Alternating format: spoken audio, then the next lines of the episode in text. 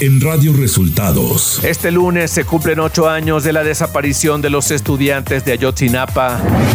Santiago Krill pide al presidente que no se entrometa en el legislativo ante la propuesta de hacer una consulta popular sobre las Fuerzas Armadas. Caducaron en México más de 5 millones de vacunas contra COVID-19, informó la Secretaría de Salud. Esto y más en las noticias de hoy. Este es un resumen de noticias de Radio Resultados. Bienvenidos al resumen de noticias de Radio Resultados. Hoy es 26 de septiembre y ya estamos listos para informarle Valeria Torices y Luis Ángel Marín. Quédese con nosotros, aquí están las noticias. La mañanera. En la conferencia de prensa de este lunes, el presidente Andrés Manuel López Obrador dijo que hoy es un día de luto nacional al cumplirse ocho años del caso Ayotzinapa. Este día es de luto nacional porque se conmemoran 10 años, 6, 8, 8 años de la desaparición de los jóvenes de Ayotzinapa. Y ya se ha informado de que vamos a continuar con la investigación que se ha avanzado. Se está rompiendo el pacto del silencio y de impunidad. El mandatario llamó a jueces y abogados a poner por delante la justicia luego de que se filtraran documentos sin testar del informe de la Comisión de la Verdad que incluye los nombres de implicados en la desaparición de los 43 normalistas. Sí, por eso yo dije, ¿por qué testaron? Que eso es lo que se tiene que revisar. No es posible, y ojalá y los abogados y los jueces pongan por delante la justicia. No es posible que por un asunto de procedimiento se impida hacer justicia. El presidente López Obrador dijo que será el secretario de Gobernación, Adán Augusto López Hernández, quien presente este martes durante la conferencia matutina el proyecto para la consulta a la gente sobre la Guardia Nacional y la presencia de las Fuerzas Armadas en las calles. Mañana se va a presentar, va a estar aquí el secretario de Gobernación y les va a presentar el proyecto. Sí, es eh, probable que en enero, porque eh, de acuerdo al procedimiento legal, si se rechaza en el Senado, hay que esperar un periodo para volver a presentar la iniciativa. La secretaria de Seguridad y Protección Ciudadana Rosa Isela Rodríguez dio a conocer que a través del Tianguis del Bienestar se han entregado más de 6 millones de artículos en 92 municipios de cuatro estados. Entonces estamos trabajando en cuatro estados, que es Guerrero, Veracruz, Oaxaca y Chiapas.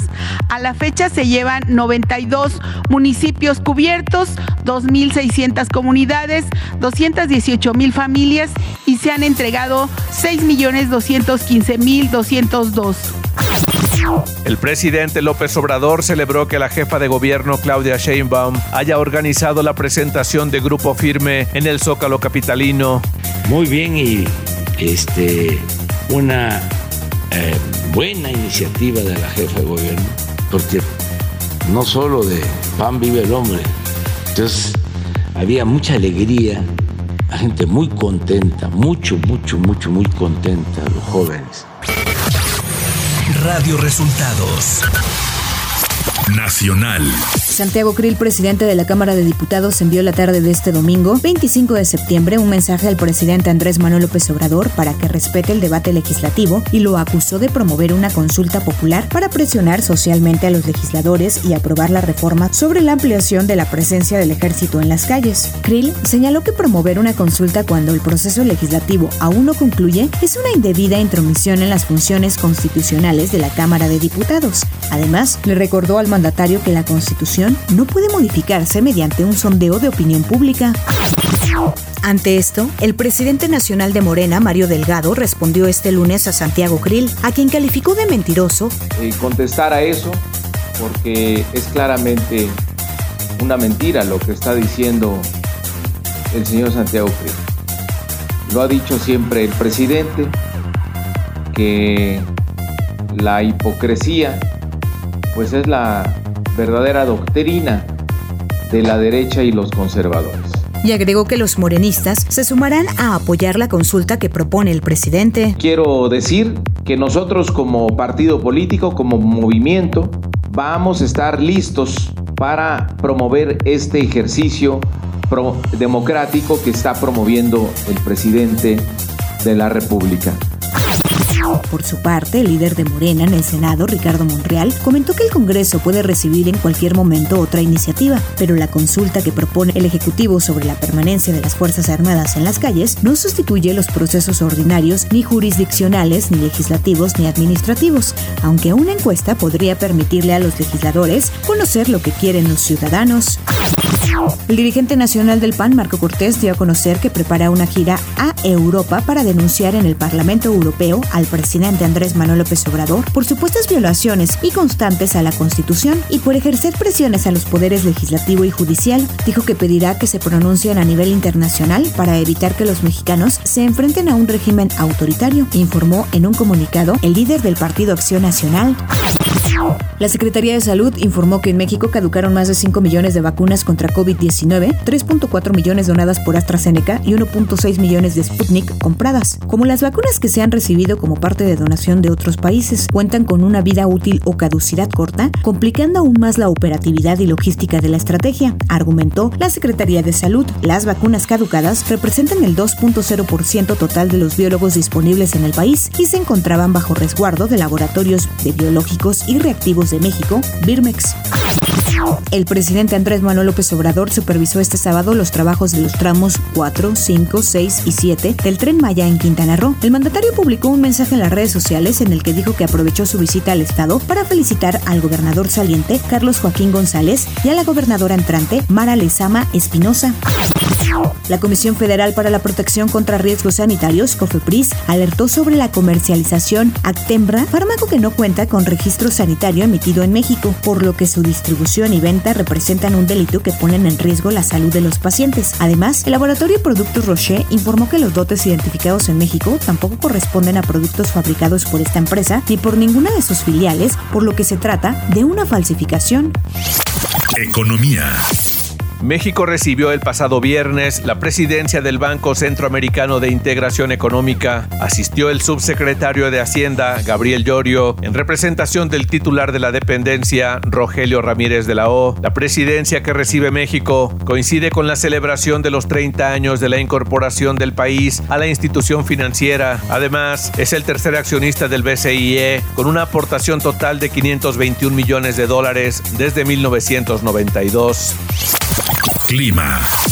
La tormenta tropical Ian se convirtió en huracán de categoría 1 y avanza este día rumbo norte con vientos sostenidos de 120 kilómetros por hora amenazando al tercio occidental de Cuba en su camino al Golfo de México, donde se espera que llegue como un huracán de categoría mayor. Originará el flujo de aire húmedo del Mar Caribe hacia costas de la península de Yucatán, generando lluvias puntuales muy fuertes en Quintana Roo y Yucatán, así como lluvias puntuales fuertes en Campeche. Por otro lado, este día el Frente Frío número 1 sobre el norte y noreste de México ocasionará lluvias puntuales muy fuertes en Tamaulipas, puntuales fuertes en Nuevo León y chubascos en Coahuila, Chihuahua y Sonora, todas con descargas eléctricas.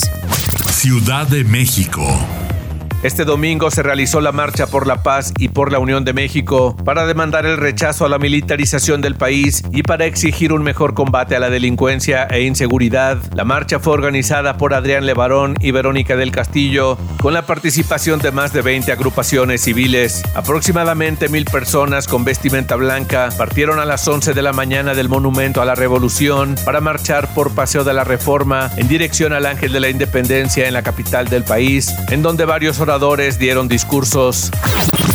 La jefa de gobierno de la Ciudad de México, Claudia Sheinbaum, confirmó la asistencia de 280 mil personas al concierto gratuito ofrecido por la agrupación musical Grupo Firme en el Zócalo Capitalino. Información de los estados. En Sabinas, Coahuila, fue detenido Cristian Elior Solís Arriaga, presunto responsable de la explotación ilegal de la mina El Pinabete en el poblado de Agujita, donde murieron atrapados 10 mineros en agosto pasado. La Fiscalía General de la República informó que la detención se llevó a cabo por personal de la Agencia de Investigación Criminal. El detenido fue puesto a disposición del juez de control, adscrito al Centro de Justicia Penal Federal, con residencia en Torreón, Coahuila.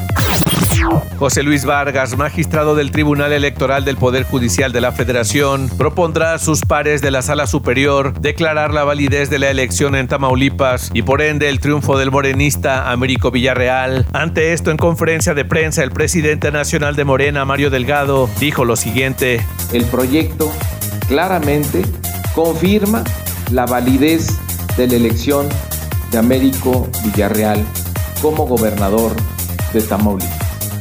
Y se desestima toda esta campaña que montaron los del PAN, una campaña sin precedentes este domingo rindió protesta María Elena Lezama Espinosa como la primera mujer que gobernará el estado de Quintana Roo y la novena titular del Poder Ejecutivo. La mandataria morenista anunció una serie de medidas que incluyen la presentación de una iniciativa de ley para reducir los presupuestos de los poderes y organismos autónomos. Mara Lezama destacó que se hará énfasis en la agenda social y en los sectores educativos y de salud. Radio Resultados. Internacional.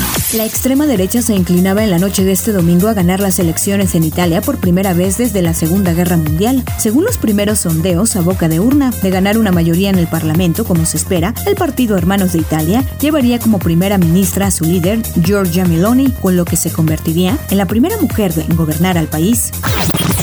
El presidente de Irán, Ebrahim Raisi, pidió este domingo a la policía actuar con firmeza ante las manifestaciones que sacuden el país tras la muerte de Masha Amini, una joven detenida por la policía de la moral y en las que han fallecido ya 54 personas. Según un balance oficial, el ultraconservador Raisi, que calificó las manifestaciones de disturbios, pidió a las autoridades competentes que actúen con firmeza contra los que atentan contra la seguridad y la paz del país y del pueblo. También llamó a distinguir entre las manifestaciones y la alteración del orden público y la seguridad. El presidente de Rusia, Vladimir Putin, ha aprobado este sábado una nueva legislación que castigará con penas de hasta 15 años de prisión a aquellos militares que se nieguen a participar en las hostilidades. Asimismo, quienes se entreguen al bando enemigo de forma voluntaria podrían enfrentar penas de hasta 10 años de cárcel.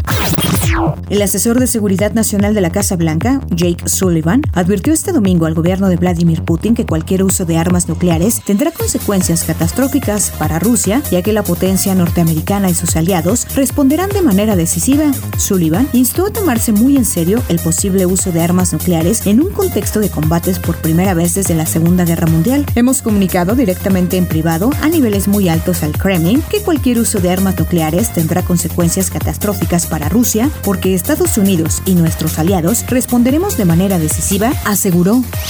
Tecnología. Meta dará piernas a sus avatares, informó el director de tecnología de la compañía, Andrew Bosworth, que señaló que la falta de piernas responde a una falta de naturalidad entre el movimiento de las piernas reales y las virtuales, un hecho que va a cambiar con la nueva tecnología de la compañía, que realiza un seguimiento del movimiento de cuerpo completo. Espectáculos. Luego de que hace dos años se negó a participar en el show del medio tiempo del Super Bowl, es ahora Rihanna la que encabezará este espectáculo en febrero próximo. La cantante dio la noticia a través de una imagen en Instagram. La NFL y Rock Nation de Jay-Z, que tiene un acuerdo de varios años con la liga para elegir a los artistas del espectáculo del medio tiempo, confirmaron que el artista encabezará el afamado concierto. El próximo espectáculo del medio tiempo del Super Bowl será patrocinado por Apple Music.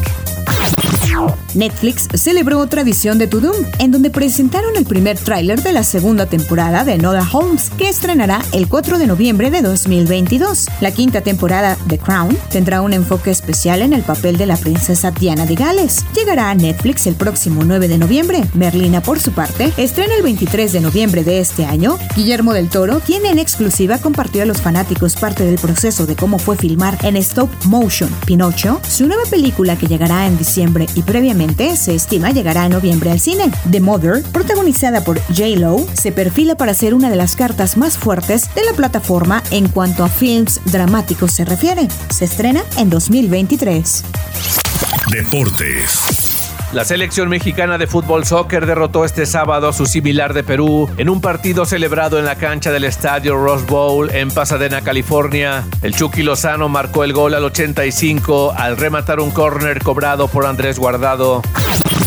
Con motivo de la fecha FIFA, las Águilas del América y las Chivas de Guadalajara disputaron nuevamente el clásico en un duelo amistoso en Estados Unidos. El América se llevó la victoria nuevamente por un marcador de tres goles a uno sobre las Chivas de Guadalajara.